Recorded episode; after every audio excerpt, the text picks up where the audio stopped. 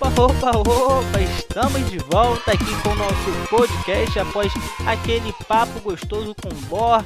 Então, aquele rápido intervalo, aquele breve intervalinho só para você tomar uma água, tomar um suquinho, um refrigerante, ou então pegar o seu lanchinho, né, para reabastecer as energias aqui no nosso podcast. Então, galera, como já havia dito, já estamos indo para o nosso terceiro e penúltimo bloco aqui no podcast do R6pedia.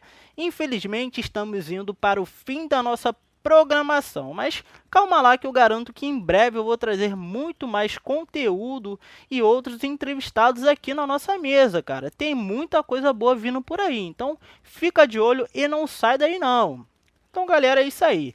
Agora a gente vai ao que realmente interessa. Nesse bloco a gente vai tratar de um assunto mais sério e mais importante, que você não deve se imaginar, mas é de suma relevância nos esportes eletrônicos hoje em dia, cara. Agora a gente vai falar sobre a psicologia. Você deve estar se perguntando, Ian, o que, que tem a ver psicologia? O que, que ela interfere? Cara, a psicologia, só fazendo um resumo aqui bruto, a psicologia é a ciência que estuda os processos mentais e o comportamento do ser humano. Então, ela vai agir diretamente é, nos esportes eletrônicos. E para falar desse assunto com muita propriedade, eu tive o prazer de convidar um grande profissional da área, ele que é formado em psicologia esportiva na PUC aqui do Rio de Janeiro. É uma faculdade renomada, não só no estado, mas no Brasil todo, cara. Olha a responsa. E ele também já passou por grandes equipes, seja no esporte em geral, como também nos esportes eletrônicos. Então, chega mais, Lucas Alt. Tudo tranquilo, querido? Seja muito bem-vindo e obrigado pela sua participação aqui no podcast. Opa, fala aí, Ian. Tudo bom? Rapaz, muito obrigado por esse convite. Estou muito feliz de estar aqui participando deste podcast. E vamos lá. É isso aí, Lucas Alt. É, novamente, eu agradeço a sua participação. Então, vamos que o papo tá maneiro, muito interessante. Cara, para começar o nosso papo aqui, já vou jogar logo aquela pergunta de cara. É só você matar e fazer o gol. Então, cara, como é que você chegou aos esportes, cara? Foi uma coisa planejada ou simplesmente foi uma oportunidade que surgiu e você falou, cara, eu tenho que abraçar porque essa é a chance e não vou deixar passar? É, então, sempre tive um desejo de trabalhar com, com jogos. Eu sempre joguei, sempre fui gamer, é, tanto console, computador e sempre tive essa vontade, né, de poder também trabalhar um pouco, né, com esse, com esse prazer meu.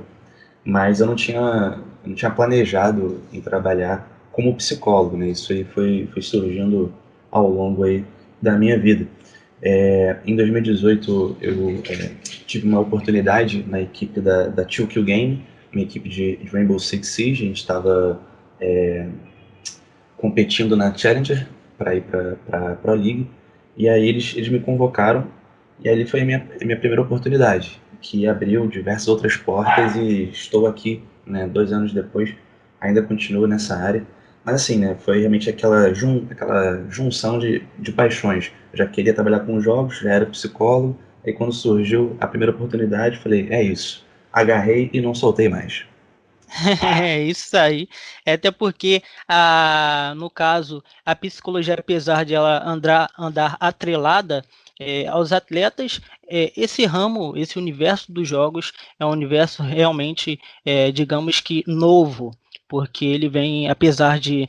É, o que eu vou falar aqui é meio com um paradoxo, mas ele é antigo, só que ele vem crescendo e por, por ele se desenvolver em ter sido desenvolvido em tão pouco tempo, ele se torna novo. Então, é, é, muito bacana ver o Lucas aí, não só o Lucas, mas também como outros profissionais atuando na área dos esportes. E, cara, conta pra gente aí qual a importância da psicologia, então, nessa área. Eu digo que, que ela é importante em qualquer área, não, não só no, nos esportes, né, mas onde é, é, tem gente, então acho que é bem importante também né, que tenha algum profissional da psicologia envolvido. É, mas falando né, da, da nossa área, que são os esportes, é, como qualquer outro esporte competitivo, ele funciona à base de resultado, né, de performance, ganhar partidas, ganhar os jogos. E isso por si só já, é, já aumenta nível de estresse, nível de ansiedade e diversas outras questões psicológicas. Então, só nesse primeiro ponto aí já dá para entender um pouquinho por que, é importante falar e trabalhar psicologia dentro desse meio. Além disso, é, eu costumo também dizer que nos esportes tradicionais como vôlei, basquete, futebol, é, é muito priorizado a competência física do atleta para que ele tenha uma, uma boa performance. E já nos esportes, não. É priorizado a competência psicológica. Eu não estou dizendo que nos, que nos esportes tradicionais não, não, precisa, é, é, não precisa ser trabalhada essa questão psicológica e nem que os jogadores profissionais de esportes não precisam também praticar alguma atividade física. Claro que precisa.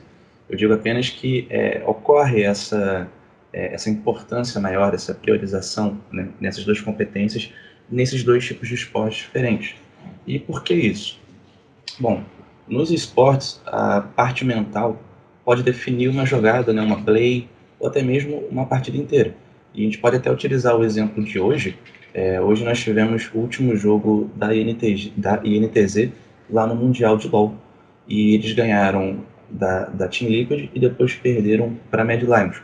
E nessa partida que eles perderam, eles estiveram em vantagem em diversos momentos do jogo, diversos, mas não souberam aproveitar. Talvez por uma questão de afobação, de ansiedade ou outras questões, mas digo que essas questões foram questões psicológicas. Talvez se tivesse ali um psicólogo ou né, alguém para fazer esse trabalho psicológico, poderia sim ter vencido ali a partida com tranquilidade mas não foi isso que aconteceu. Então, acho que resumindo bastante, é mais ou menos por aí, né, essa, essa importância da psicologia na área. Não só focado né, para performance, mas também para a saúde mental dos atletas. Não, sim, sim, sim, perfeito. É, eu também compartilho dessa mesma opinião. Inclusive, é, é, eu, falei, eu comentei com o, o, nosso entrevistado anterior, com o Bor, sobre esse poder de tomada de decisões durante a partida, porque quem está de fora realmente não imagina, né? Quem tá, está de fora, que eu digo, é, da comunidade gamer, quem está de fora da bolha, então desse universo. Então, quem está de, de fora tem uma percepção totalmente diferente. Então, é, é, é, muito importante ser trabalhado essa área mental e também física, né? Porque é, o estresse é muito grande. Estresse não que eu digo só de, de, de estresse mesmo, mas envolve uma coisa muito mais complexa.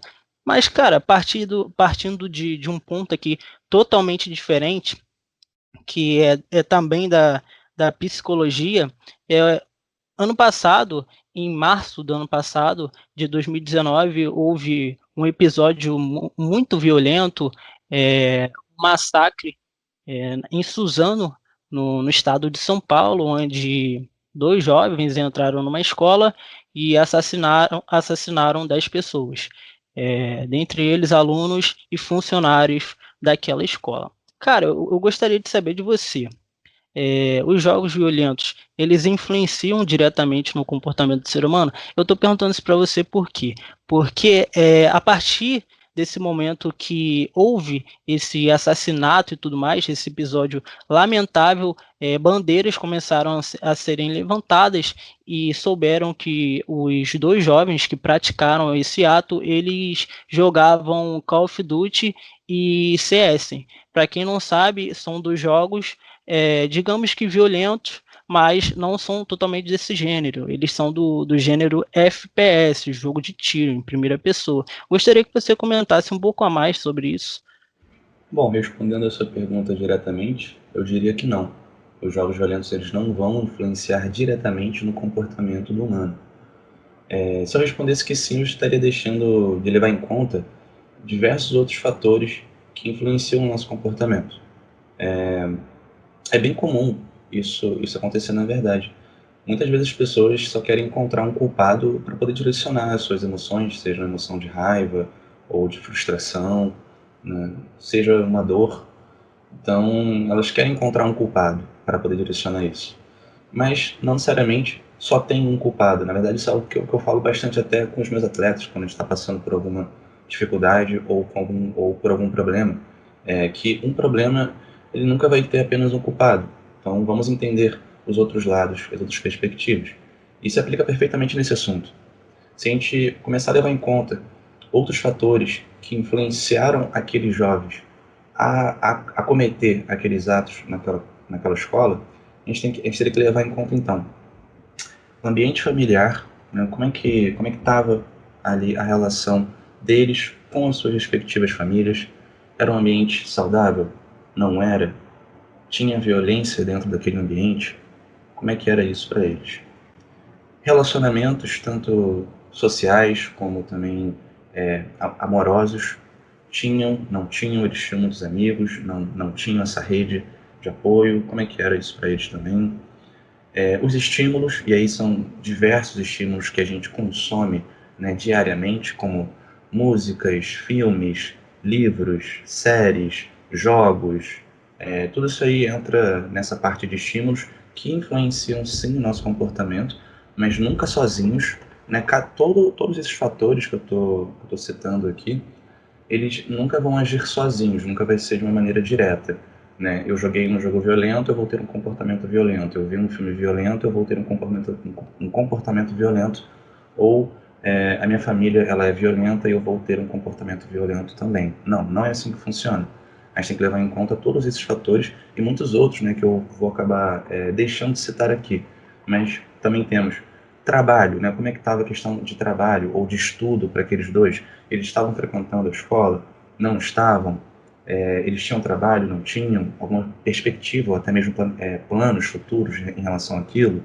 Né? Então, assim, são diversos fatores Ian, que a gente precisa levar em conta para entender o porquê, né, o que, que levou esses dois jovens a cometerem aqueles atos. Então, é, é muito fácil né, a gente pegar apenas um, um fator um falar, fator não. e determinar, bater Exatamente. a bater o veredito, o martelo. É isso que você falou é muito importante também, é, você analisar diretamente isso, porque é algo muito, é, digamos que complexo seria, seria a palavra ideal, porque envolve é, tantos, tantos fatores externos como internos. É, então, já que você puxou esse assunto de influência, é, tirando essa imagem negativa que ainda os jogos eletrônicos possuem, infelizmente, em boa parte da, da sociedade, né?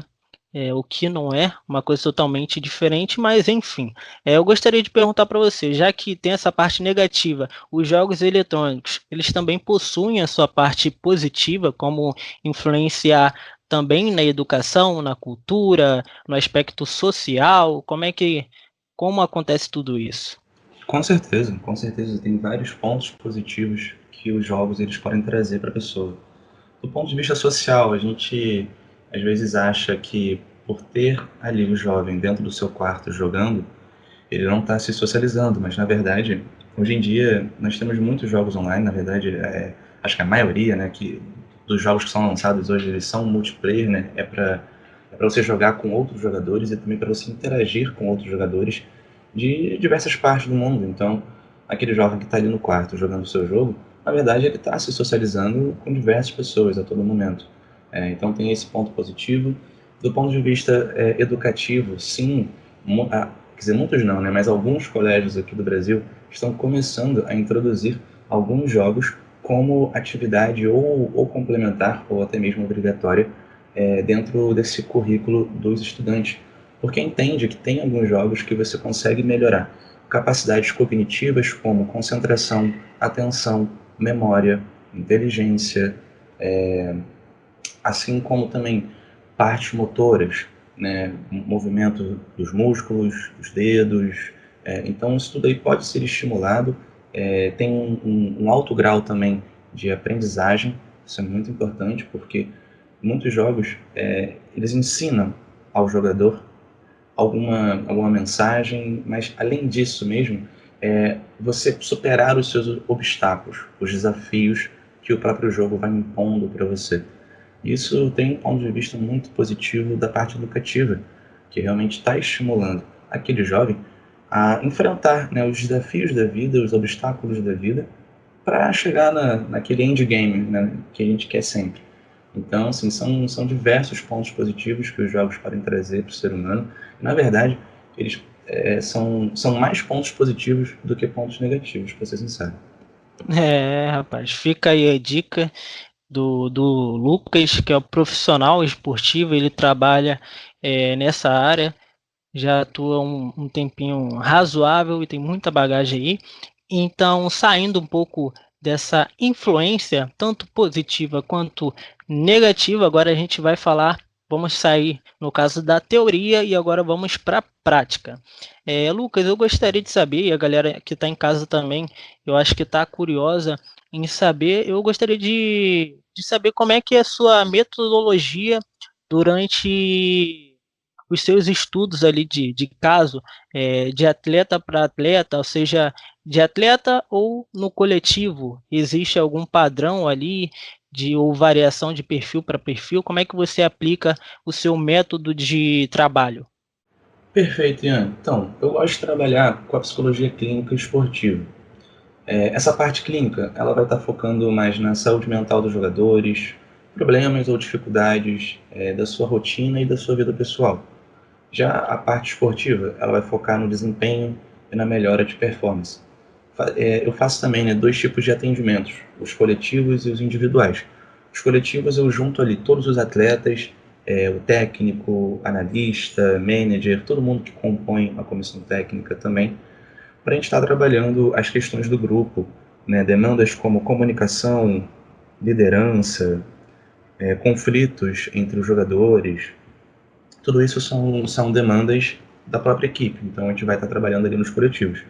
E nos individuais, o foco vai ser o atleta especificamente. Então, é, né, ali ele vai ter um espaço para falar um pouquinho também né, da sua vida pessoal, como é que tá, assim como também da sua performance individual no jogo, do que, que a gente pode estar trabalhando para melhorar. Então, algumas demandas mais comuns que, que chegam até mim, é, questões de é, estresse, de, de organização, de ansiedade é, e de melhora, é, e de melhora no treinamento mental. Então, né, basicamente essa é a minha metodologia. E também respondendo nessa outra pergunta, se tem algum padrão ou se varia de perfil para perfil. Varia sim, varia muito, porque todo mundo. É, é, cada ser humano é único, né? Então, mesmo dois atletas com a mesma demanda, ansiedade, por exemplo, eles vão reagir de maneiras diferentes, eles vão ter sintomas diferentes, e a forma como eu vou trabalhar também será diferente. Vai ser parecida? Sim, mas igual não. Então, assim, se eu for fazer o treinamento da respiração diafragmática, ainda, ainda, dentro, de, ainda dentro desse exemplo da ansiedade, né?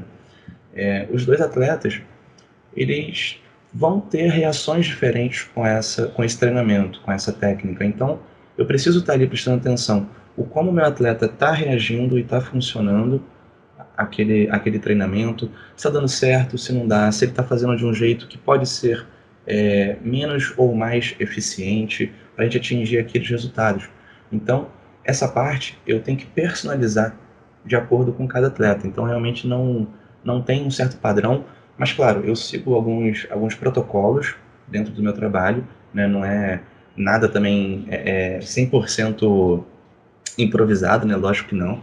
Eu tenho ali os meus, os meus protocolos, os meus padrões, mas quando chega ali na hora né, do atleta, daquele individual, eu preciso entender como é, aquela individualidade está realmente exercendo dentro do nosso trabalho.